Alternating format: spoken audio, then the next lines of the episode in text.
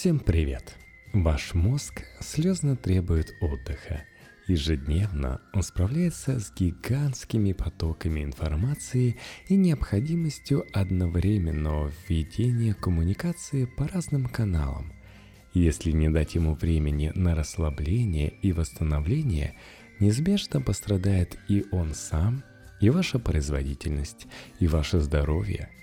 Начните относиться к отдыху для вашего мозга как к техническому перерыву – который нельзя отложить или проигнорировать.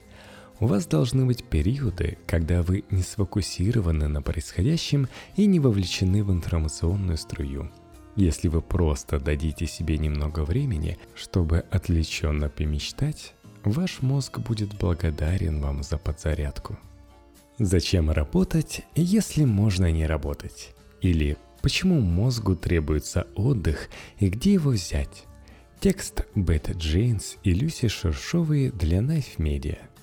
Проблема заключается в том, что наша продолжительность сна все сокращается, а перерывов в умственной деятельности мы делаем все меньше.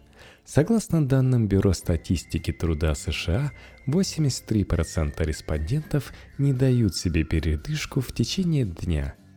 Люди относятся к себе как к роботам – они ставят себе больше задач, чем положено, работают больше часов, перегружают себя деятельностью. Они думают, что для успеха необходимо просто делать как можно больше, говорит Мэтью Эдлунд, автор книги The Power of the Rest. Why Sleep Alone is Not Enough. Сила отдыха. Почему вам недостаточно просто спать? Такой подход к жизни дорого нам обходится – Вспомните то чувство, которое вы испытываете после нескончаемого совещания на работе, или после сумасшедшего дня, полного дел, или после выходных, прошедших во встречах и других актах исполнения социальных обязательств. Вы уже не можете как следует соображать, ничего не успеваете, становитесь рассеянным и несобранным – Жизнь на износ лишь убивает нашу продуктивность, творческие способности и хорошее самочувствие, считает Стю Фридман, директор проекта Вартона по изучению баланса между работой и личной жизнью в Университете Пенсильвании, автора книги «Мозгу нужен отдых». Исследования показывают, что после небольшой передышки мы испытываем подъем в творческом мышлении, поиске решений и новых идей, а также чувствуем себя более удовлетворенными. Сама конструкция нашего мозга рассчитана на периоды простоя. Грубо говоря, у него есть два режима работы.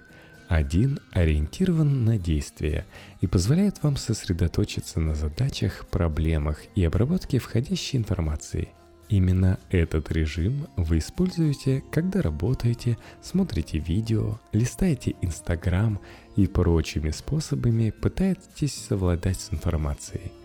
Второй называется сетевым режимом по умолчанию и включается автоматически каждый раз, когда ваш мозг решает взять передышку. Ловили когда-нибудь себя на том, как читаете книгу и вдруг обнаруживаете, что совершенно не помните написанного на последних нескольких страницах, потому что задумались о чем-то другом.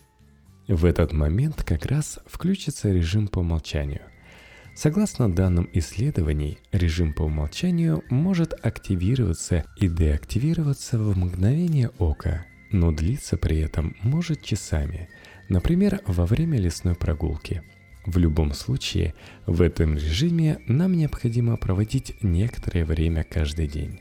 Наш мозг восстанавливается благодаря возможности обработать информацию, собрать ее воедино или поразмыслить над происходящим в жизни, рассказывает Мэри Хелен и Мардина Янг, доцент кафедры образования, психологии и нейронаук Института изучения мозга и креативности – Такая способность помогает нам осмыслить самих себя и свои последующие действия, их значение и связь с нашим самочувствием, разумом и творческим потенциалом.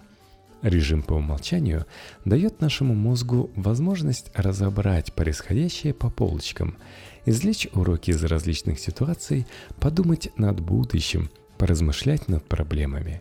Каждый раз, когда вы внезапно находите выход из непреодолимого, казалось бы, тупика, благодарите свой режим по умолчанию, отмечает Джонатан Шуллер, профессор психологических и нейронаук, директор Центра осознанности и раскрытия потенциала человека – Изучая писателей и физиков, Шулер с соратниками обнаружил, что 30% идей, рождаемых в коллективе, возникали тогда, когда участники раздумывали о чем-то, не связанном напрямую с их работой.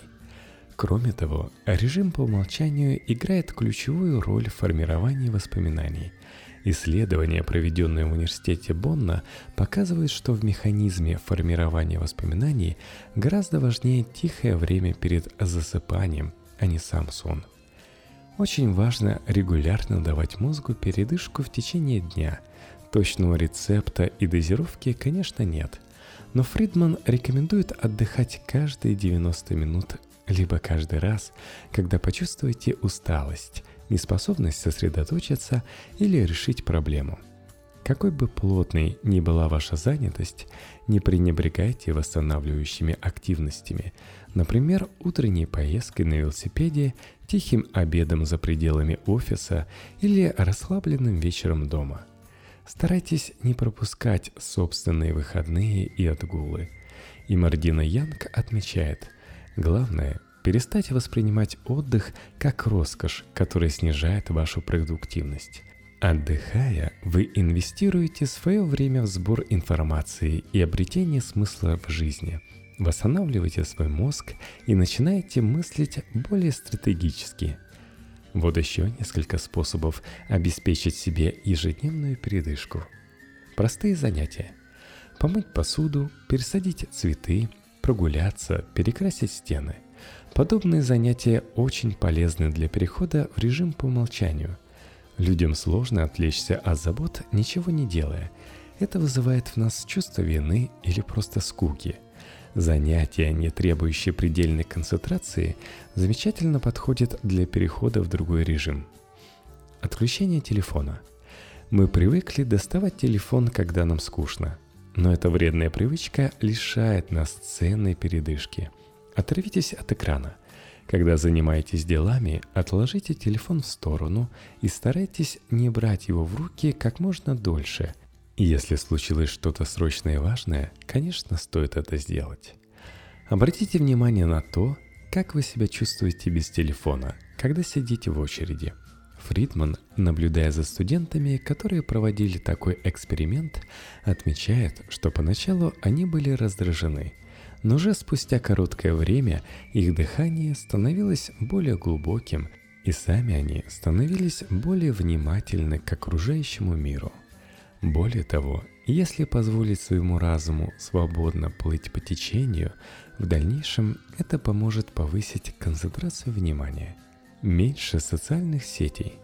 Социальные сети – главный враг спокойствия нашего мозга – Кроме того, в них слишком много идеализации и наоборот, негативных историй. И это тоже сказывается на степени нашей тревоги. Попробуйте отследить, сколько времени в день вы проводите в социальных сетях и как это отражается на вашем настроении. Если понадобится, поставьте себе ограничение. Например, не более 45 минут в день. Серьезно? Кто-то так долго сидит? Также можно почистить список своих друзей и подписок и оставить лишь те, что дают вам положительные эмоции. Больше природы.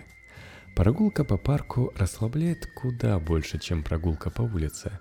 Об этом говорят исследования, проведенные в университете Мичиган. Дело в том, что городское окружение наполнено различными отвлекающими факторами, сигналами автомобилей, людскими голосами, светофорами, шумом машин – в лесопарковой зоне мы слышим звуки птиц, шелест листвы, шум ветра. В таких условиях мозгу гораздо проще перейти в режим по умолчанию. Больше умиротворения. Практики медитации дают весомые преимущества для здоровья вашего мозга. Конечно, это не означает, что вам нужно распевать мантры и замирать в медиативной позе на полчаса – Существует огромное множество релаксирующих техник, которые требуют не более минуты вашего времени. К примеру, можно попробовать на 10-15 секунд сосредоточиться на движении некоторых мышц в вашем теле.